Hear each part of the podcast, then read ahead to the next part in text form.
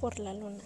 En medio de unas leyes inciertas, el valor económico de algunos terrenos lunares podría desatar pronto una nueva carrera espacial. En síntesis, varios países y compañías privadas están planeando enviar misiones a la Luna durante la próxima década. La extracción de recursos está en la mira de varias iniciativas. El Tratado del Espacio Exterior de 1967 impide reclamar la soberanía de un territorio espacial. Sin embargo, incluye también una cláusula de una interferencia entre misiones.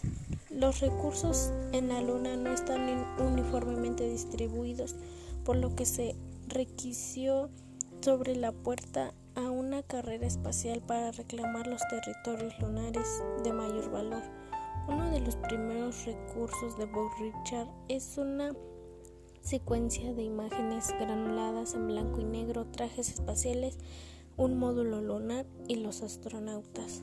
Neil Armstrong y Buzz Aldrin dando sus históricos primeros pasos en la Luna.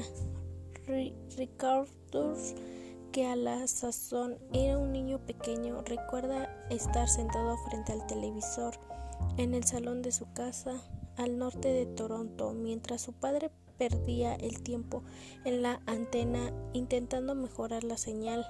El Apolo 11 definió un momento clave para la humanidad, afirma el cofundador y director general de Moron Express, una compañía que aspira y comercializa el transporte de nuestro satélite natural.